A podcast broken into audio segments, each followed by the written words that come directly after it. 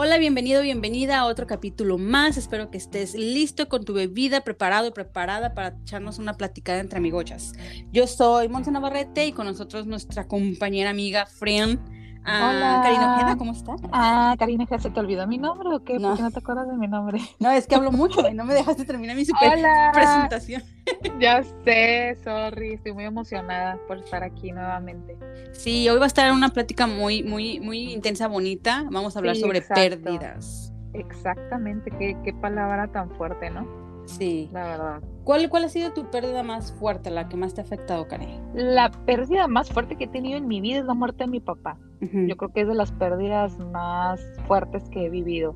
Digo, también he tenido pérdidas, ah, aparte de la de mi papá, pues desde que fui niña, am, por, no sé, pérdidas de mascotas, etcétera, que también, pues obviamente causaron, pues dolor en mí, digámoslo así. Pero pues la pérdida más cañona que como yo creo que un ser humano puede vivir, digo, sin minimizar, ¿no? Que un, que alguien quiera, por ejemplo, a su mascota y se muera o algo, ¿no? Pero yo creo que es la pérdida de otro ser humano, em, digamos, de tu familia, pues, así digámoslo así. Para mí eso fue lo más fuerte que, que yo he, vivido.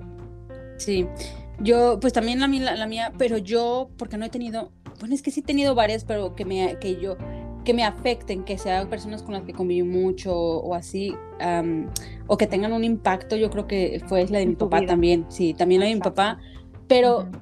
bueno, ya más adelante hablaremos sobre eh, eh, lo que es el, el, la, La el conflicto contra sí. papá y mamá, porque nuestra convivencia y todo fue muy extraña, muy conflictiva. Realmente nunca tuvimos convivencia, pero no sé por qué me afectó tanto. Tal vez porque estaba chica y fue la primera pérdida que tuve.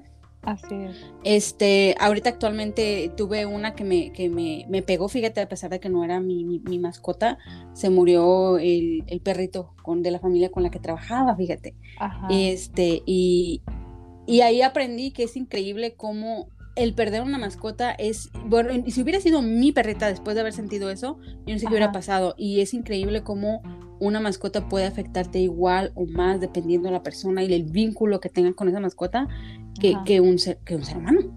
Pero, pero sí, ahorita puedo decir que fue la, la de mi papá, fue la más fuerte, la que más Sí, trabajo me y, costó. y, es, y eso que estás mencionando de, de la mascota, o sea, en sí un perrito o cualquier mascota que, que alguna persona pueda tener.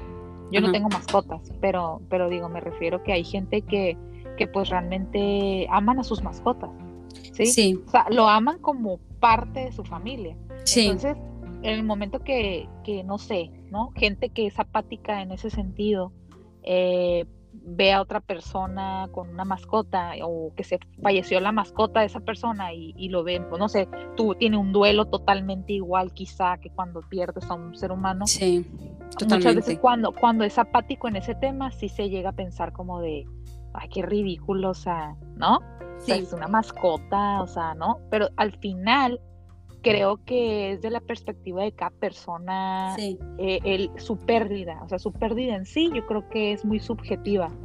Sí, yo estoy de acuerdo contigo en que es subjetiva una pérdida. Ah, no, no utilizaría la palabra apático, porque antes yo era así. Yo era de Ajá. veía a personas sufrir con animales, pero yo no tenía ese vínculo, yo no entendía. Más bien creo que no conocemos o no entendemos porque no, no conocemos ese vínculo. Exactamente, no conocemos, digamos, ese amor, ¿no? Que Sí, las exacto, mascotas te pueden, te exacto. pueden otorgar. pues, o sea, Sí, más bien, no más bien es eso. Pero sí, estoy de acuerdo con que es subjetivo, porque incluso con personas, a lo mejor a no, X personas se le puede llegar a faltar su mejor amiga. Es más, puede tener hasta el duelo, no sé, de perder algo material que para esa persona era súper importante y, y llega a sentir ese duelo. Pero, pero sí, creo así que, es. como dices, puede ser subjetivo. Ah, mira, tengo aquí lo que sería como las fases del duelo. Y ya vamos a ver si, las, si tú pasaste por ellas y cómo le hiciste. Y ya te digo yo. Eh, tenemos la fase de negación, cuando o sea, totalmente nos negamos, no creemos que esa persona haya fallecido. Tenemos la fase dice que la, primer, el primer sentimiento que tienes una vez que, que, te das cuenta que, que, sí pasó, que sí falleció, que ya no está contigo, viene siendo la ira, el enojo. Puedes sentir enojo, ira, y, y, ahí mismo en esa fase donde estás tan enojado, puede ser que sientas mucho la frustración y la impotencia. Y ahí es donde vas a empezar a culpar a otros, puede ser, puedes culparte incluso, culparte a ti mismo, culpar a Dios, culpar a la vida, culpar a medio mundo. Ahí vas a estar súper enojado.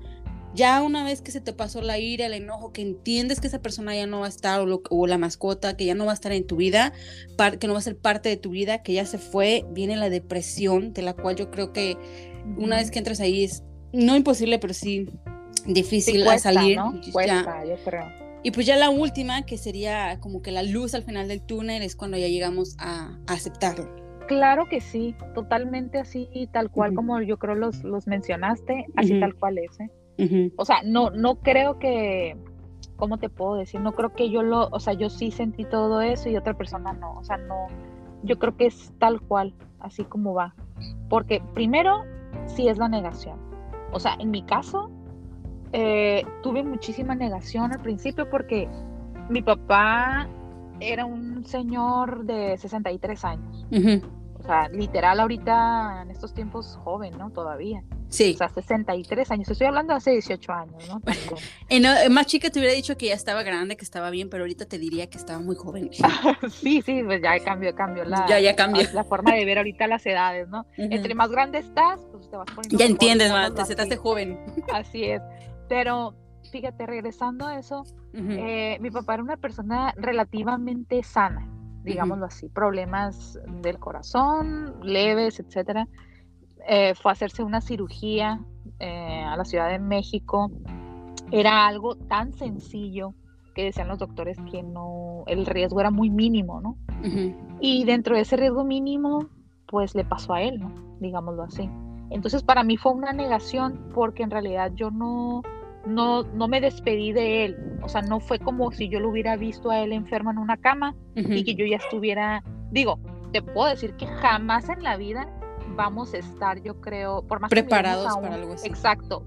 o sea, por más que miremos a un familiar o lo que sea enfermo o, que, o que está desahuciado, lo que sea, yo creo que nunca estamos preparados para decir adiós. Entonces, imagínate, para mí, o sea, también el hecho de no despedirme, no tener en mi cabeza o la noción de que él estaba enfermo o ya se iba a morir, o sea, para nada, o sea, yo pensé, va una semana y regresa, y claro. pues no, no volvió, ¿no? Ya nunca volvió a hablar con él, no nada, entonces, para mí sí fue muy fuerte, la primera etapa totalmente en negación, o sea, de que yo no quería creer que eso había sucedido, yo, yo quería pensar que él todavía estaba vivo, que iba a llegar en el avión, qué sé yo para mí sí fue muy fuerte. No sé a ti, yo, yo me imagino que pues obviamente como dices estabas muy pequeña, no sé si, si tú realmente pasaste por esas fases también. Por ejemplo, como la negación o, en, en, que lo has vivido. Mm, yo fíjate que entraría para que entiendan otra perspectiva porque la tuya fue como que un poco más madura, más grande de, de que... Así es, y conmigo te, le, como que te daría experiencia para aquellos que son papás. Yo estaba chica, yo sufro del corazón. Bueno, no sufro del corazón, sino que me operaron a los seis años y desde que me operaron a mí siempre me han visto como de cristal de, para cuidarla por su corazón, ¿no? Entonces, cuando mi papá falleció, a mí no me dijeron que había fallecido hasta como dos semanas después. Ah, Entonces yo nunca, yo, yo de hecho, porque yo me iba a mudar, vivíamos en Guadalajara, yo no me iba a mudar con, con mi mamá en Senada y, y, este, y yo quería ver a mi papá antes de irme. Entonces me dieron largas, incluso me mintieron, incluso me dijeron que él estaba trabajando en Estados Unidos. Ah, Entonces, este, ya no, antes de venirme, no sé por qué, ya me dijeron, una tía se armó de valor y me dijo que había fallecido, pero no, no pude despedirme de él, no pude estar en el entierro. Batallamos muchísimo para encontrar la tumba donde estaba y poderme despedir, aunque sea por la tumba. Y este, y, y pues sí, la negación fue muy fuerte, a, pesar de que me dijeron que había muerto, a pesar de que vimos la tumba, en mi mente me costó mucho trabajo aceptar que ya nunca más lo iba a volver a ver y que nunca más iba a tener la oportunidad de convivir con él y todo, este, porque él iba a estar trabajando aquí en Estados Unidos. Entonces, eh, mi inconsciente todavía a veces como que se le dice, ay, si, si apareciera por ahí, como muchos artistas que dicen que no murieron. como Pedro Infante. Pues sí, como Pedro, Elvis Presley, puras de esas. Como Juan, como Juan Gabriel. que no muerto. No, la gente no cabe duda. Pero entonces, sí, es otro tema. Sí, ya por, para cuando son niños, eso yo les podría ya adentrándome en mi ejemplo, sí diría que es muy importante que, que, que no mientan, que no mientan y que nos dejen eh, vivir ese duelo. Eh, no, a lo mejor no, porque estaba chica no lo iba a ver en la tumba, pero a lo mejor todo el proceso del velorio y todo me hubiera dado como que más aceptación más pronto de que, de que ya se fue, ¿no? Exactamente, tal cual. Pero fíjate que que estas, lo que son las fases del duelo, creo que, que sí es, importante, yo creo que ir paso a paso. Pues. Es decir, y vivirlas todas, ¿no? Exacto. Es, que, es que yo creo que para llegar a la aceptación, que es lo final, eh, vas a pasar por eso, vas a pasar por eso, te va a dar coraje, vas a decir, pero ¿por qué? O sea, yo también pasé por mucho coraje en cuestión de, pero ¿por qué se, por qué se lo llevaron a, a operar? Porque haz de cuenta que él no quería. Él no quería hacerse eso, entonces mis hermanos mayores le decían, pero es, que, exacto, tienes que hacerlo, papá, porque si no, es que tenía unas arterias tapadas. Sí. Si no, pues sí, ¿qué va a pasar? Probablemente te va a dar un infarto, o sea, te lo tienes que hacer, te lo tienes que hacer. Y él no quería, no quería, no quería, total, que ahí fue mi ira en ese sentido de que, pero ¿por qué? Si mis hermanos no le hubieran dicho, o sea. Sí, claro, empiezas a culpar. Sí, exacto, empiezas a echar culpas, oh Dios mío, ¿por qué me lo quitaste? ¿Por qué te lo llevaste? O tantas cosas que te pueden pasar por la cabeza que, no sé, o sea, yo la verdad lloré muchísimo, claro. Eh, sufrí muchísimo. Y sabes también que tiene que ver que, imagínate, cuando mi papá falleció yo tenía 16 años. Sí, sí, Tenía 16 años, estaba chica y aparte estaba, pues digamos, en la adolescencia, o sea, era rebelde, era contestona, era grosera. No te mi papá, ajá, mi papá ya grande, o sea, ya mi papá entrando ya casi la tercera, bueno, no, ya estaba en la tercera edad. O sea, éramos de punta a punta, o sea, y eran pleitos, era, y que esto y que lo otro, mi papá con sus ideas de antaño, yo queriendo ser rebelde, o sea, no, no, no, o sea, la verdad no nos llevábamos muy bien, de que lo que quería obviamente lo amaba, ¿no? Y él también a mí, pero no nos llevábamos bien, es la realidad. es mucha diferencia de edad. Era mucha diferencia de edad, entonces eh, a mí lo que me dolió mucho, fíjate, eh, fue que, que cuando mi papá, antes de, antes de morir, hace cuenta que él me llevaba todos los días a la escuela, ¿no? Entonces cuando me llevaba a la escuela, eh, me decía que, no sé, él traía como un collarcito que una sobrina le había dado. Y era, tenía un hilito rosita. Son como esos de plastiquito que tenían a la virgencita, ¿no? O algo así. Y tenía un hilito rosita. Y mi papá me decía, Karina, por favor, antes de irme a México, cámbiame el hilito. Pues imagínate, un señor de antes, pues, que era de cómo voy a tener un hilito rosa. o sea, ¿no? Cámbiamelo. Y yo, ay, pa, o sea, qué enfadoso. O sea, no le decía así, pero yo por dentro, ¿no? ay, qué enfadoso, o sea, qué horror. Luego, luego te lo cambio. Así, güey, toda una semana llevándome a la escuela. Lo, pero aquí, por aquí no habrá una retacería algo para que me lo cambies. Así, te lo juro. Y yo todos los días lo mismo, así como, ay, qué enfadoso, pa. Luego te lo cambio, luego te lo cambio, que no sé qué. Total, que cuando ya pasó lo que pasó, güey o sea, esto me impactó y es algo que lo cuento porque toda la vida creo que lo voy a recordar. O sea, y para mí va a ser un recordatorio. Em, en, eso que llegó al funeral, ya mi papá ya estaba ahí y, y lo, lo, vimos, este, pues no sé, me acerqué a él y todo. Te lo juro, Mons, o sea, yo estaba llorando a mi papá, yo lo miraba, lo estaba viendo, yo con mi dolor, así horrible, güey, horrible. ¿Y qué crees que se le alcanzó a ver de la camisa? ¿El collarcito? El hilo rosa. Oh my God. Y te lo juro, o sea, lloré más. Claro. O sea, fue como de, pa, no inventes. O sea, te fuiste con el pinche hilo rosa. Ay, qué fuerte. No, no te lo cambié. Y para mí, eso fue un recordatorio. O sea, o, bueno, más bien es algo que recuerdo cuando dejo las cosas para después. Claro. Porque digo, o sea, es ahorita, es hoy, no mañana, porque mañana, yo no sé si mañana vas a estar aquí, pues, o sea, no sé. La verdad, por eso es cuando digo, no me quiero adentrar, ya me estoy yendo a lo mejor a otro tema, pero cuando quieras no, no, no, hacer algo, cuando quieras hacer algo, tienes que hacerlo hoy, pues. O sea, si quieres abrazar a tu mamá, o sea, güey, abrázala, o sea, bésala, dile que la amas, a tu papá, a tu mamá, a quien sea, porque eso me quedó muy marcado. Muy claro. marcado, o sea, sí fue algo relativamente muy fuerte para mí, la verdad. Sí, el tener cuidado con, con, nuestras palabras y todo, porque al final del día somos humanos, cometemos errores. Yo sé que es muy trillado y que todo el mundo lo dice, pero es que de verdad, y ahora que estuvo esta pandemia y todo, más que nada nos debe de quedar claro que no sabemos si hay mañana. Es más, no sabemos si existe a la siguiente hora. No sabemos. Exacto, de verdad que sí, para mí eso me dio una enseñanza muy grande. Simplemente es un recordatorio para mí de cuando ando desubicada y digo, a ver, o sea, no, o sea, hazlo porque acuérdate de eso, o sea, y, y este, digo, fue un dolor muy fuerte, pero creo que, que son ciclos que se cierran, eso sí, o sea, definitivamente son ciclos que se cierran porque después aprendes a, a estar sin esa persona y a, no sé, a, sentirlo a lo mejor de una manera distinta, ¿no? Porque pues sí, o sea, no está físicamente, pero a lo mejor espiritualmente sí. O sea, yo sí soy creyente de eso, de que espiritualmente, claro que está contigo los momentos que, que, que tú lo necesitas, ¿no? Digámoslo así, o no sé, yo sí soy de la creencia que ellos están presentes. O sea, no aquí físicamente, pero sí en, en alma o en espíritu, no sé. Sí, yo, este, ¿cómo ves la muerte ahora? Yo, mi, mi, perspectiva de la muerte ha cambiado, no, no desde que murió mi papá. Mi perspectiva de la muerte ha cambiado conforme han pasado los años.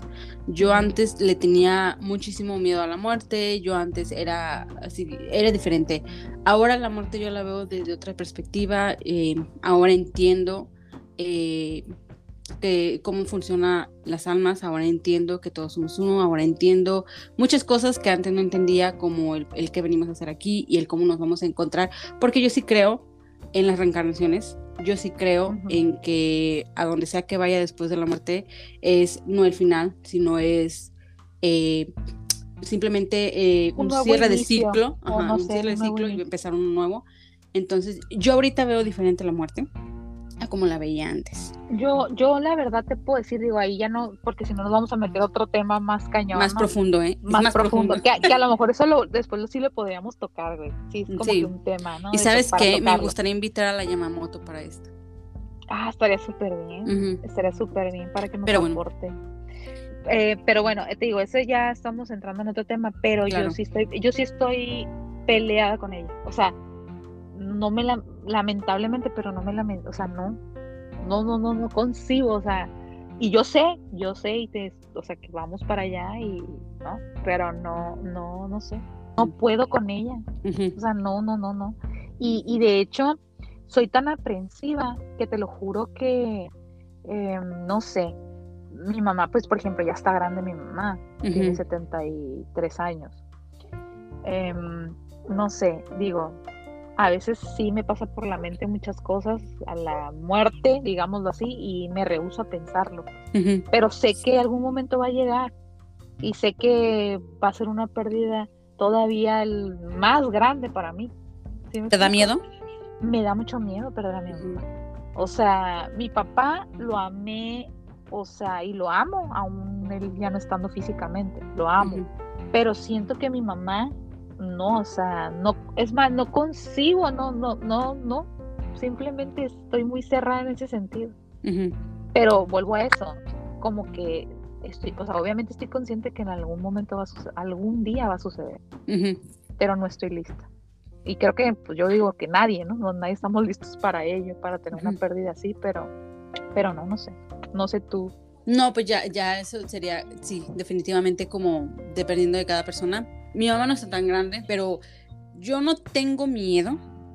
Eh, no sé, no me preocupa esa parte, pero te digo, porque yo ya la muerte la veo de otra, de otra, de otro modo, de otra perspectiva, no la veo como un final.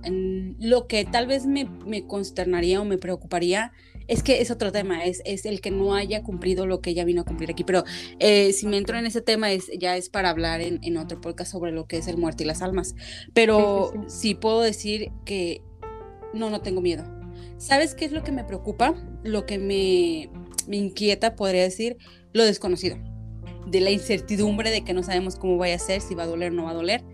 Eh, esa parte aquí humana es lo que me da incertidumbre el, el, después no me da miedo, lo que me da miedo es el cómo vaya a ser antes de, sí, voy de a pasar sufrir a eso. No voy a sufrir. Sí, ¿me va a doler o no me va a doler? Eso Ay, es, no. sería, sería todo. A lo mejor es más superficial mi, mi super consternación, pero, pero sí, es más que nada eso. Oye. ¿cómo le hiciste para salir de, de, de tu duelo? ¿Qué, ¿Qué fue lo que te ayudó? Yo creo que el tiempo, no hay más. Como dicen, de verdad suena cliché, el tiempo lo cura todo, ¿no? Pero es de verdad, es el tiempo. ¿Qué hiciste en ese tiempo? nada, o sea, simplemente ir, ir viviendo el día a día. O sea, si el día a día vas, este, no sé, o sea, no, no sé ni siquiera decirte exactamente qué. O sea, simplemente para mí fue el tiempo. El tiempo, dejar pasar el tiempo, este, poco a poco te vas acostumbrando a, a estar sin la persona. No, a- no a olvidarlo. De hecho, fíjate que ahori- ahorita, después de tantos años, me sucede que yo no veo, por ejemplo, ya, ya que veo a mi papá en una foto, me acuerdo de él. ¿Te entra la nostalgia? papá, mira a mi papá. Me entra como un amor hacia él nada más, o sea, como un recuerdo, pero ya no hay nostalgia. O sea, no hay, no hay ya dolor, digámoslo así. No hay dolor. Poco a poco con el tiempo fue, eso fue siendo cada día menos. Hasta llegar a así extrañarlo, obviamente, a escuchar música que a él le gustaba. a- o sea, tantas cosas que hay que te pueden recordar a la persona que, que es imposible a veces olvidarla totalmente. O sea, es imposible, no la puedes olvidar porque estuvo en tu vida. O sea, dejó huella en tu vida. O sea, es, es- es ilógico olvidar a alguien de esa manera. Pero vuelvo a eso, o sea, la recuerdas ya distinto, con cariño nada más, pero no, no con dolor.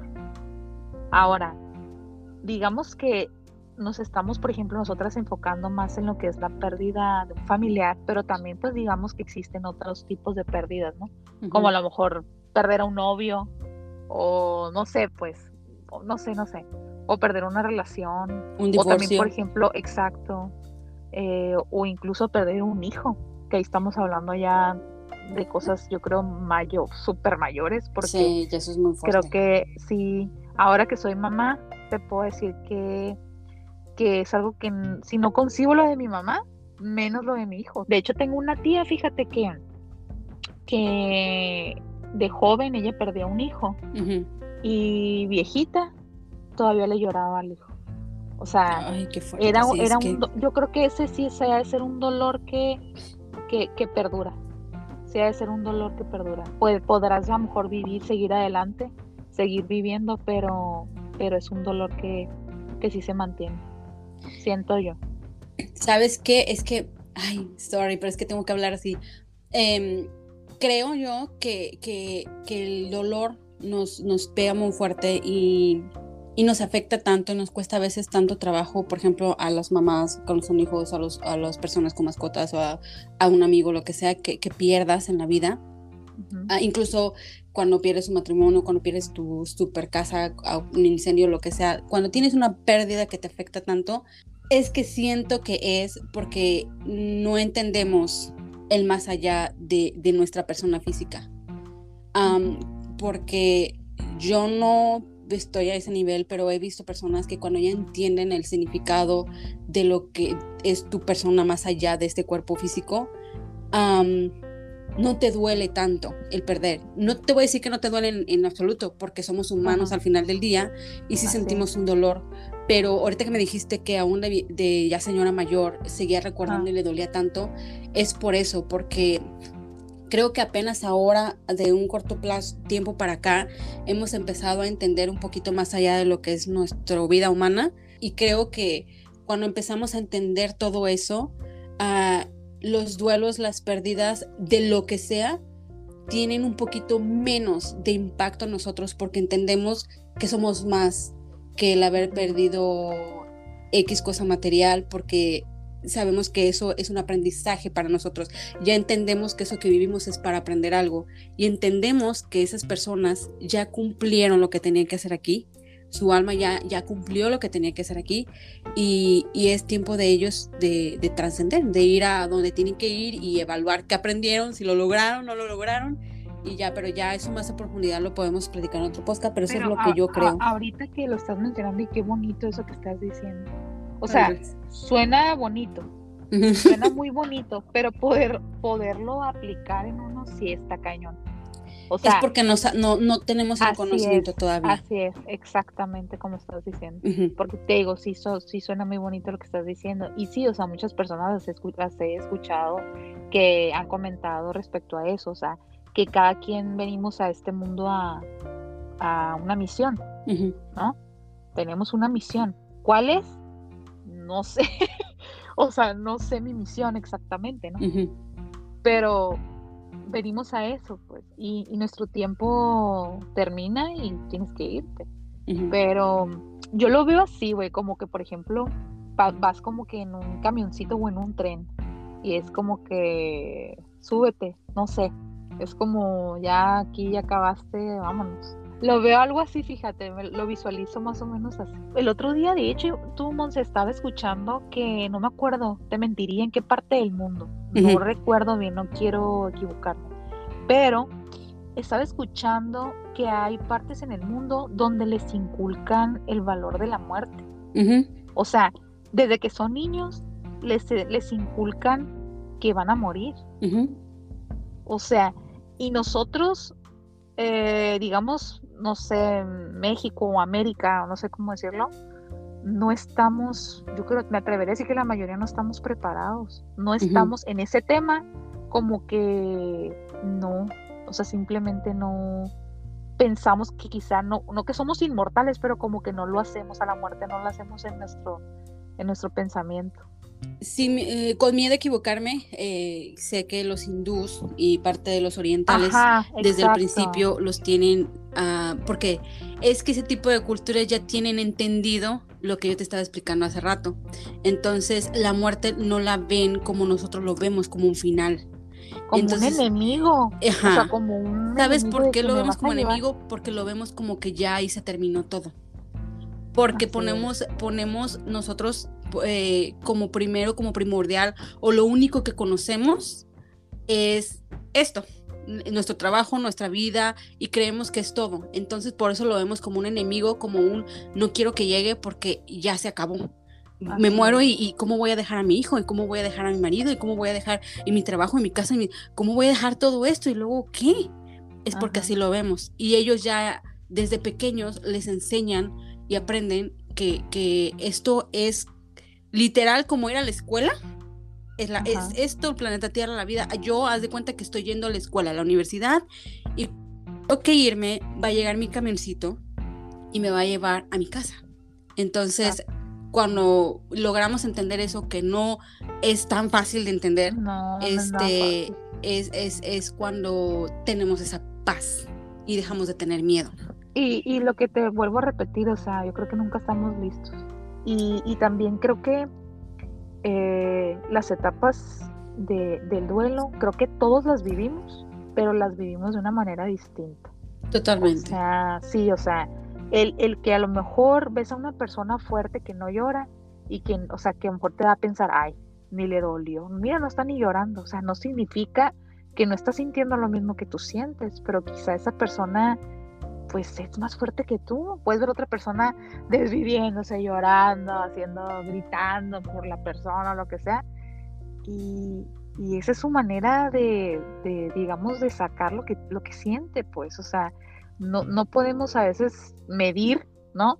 Medir como que, ay, de a ti te dolió menos, a ti te dolió más. O sea, no, al final, al final es un dolor y al final es una pérdida, como me la ponga, estás perdiendo lo que sea que pierdas. vida, lo que sea que pierdas, pero es algo en tu vida que para ti tiene un valor muy especial. Sí, el, yo también creo que el, dolor es subjetivo y no, no somos nadie para poder atrevernos a, categorizar, criticar eh, cómo cada quien sufre. Oye, estoy leyendo unas, como se puede decir, consejos o cosas que la gente podría hacer para poder superar lo que es su duelo, como para ayudar.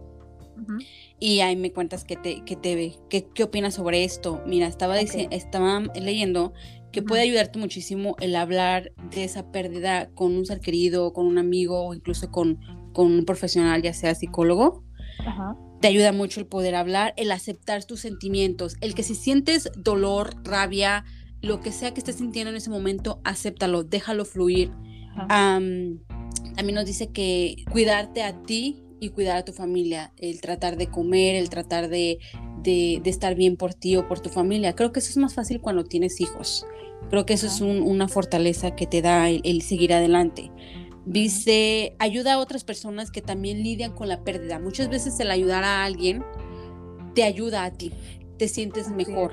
Y por último, y el más bonito y el que creo que todos los mexicanos lo hacemos, por lo menos el día 2 de muerto, el día 2 de muertos, el día 2 de, de noviembre, este, dice conmemore, rememore o celebre la vida de su ser querido. Es este, como siempre, pues sí, celebrarlo, recordarlo con cariño, con amor, recordar las anécdotas bonitas y todo el aprendizaje que te dejó.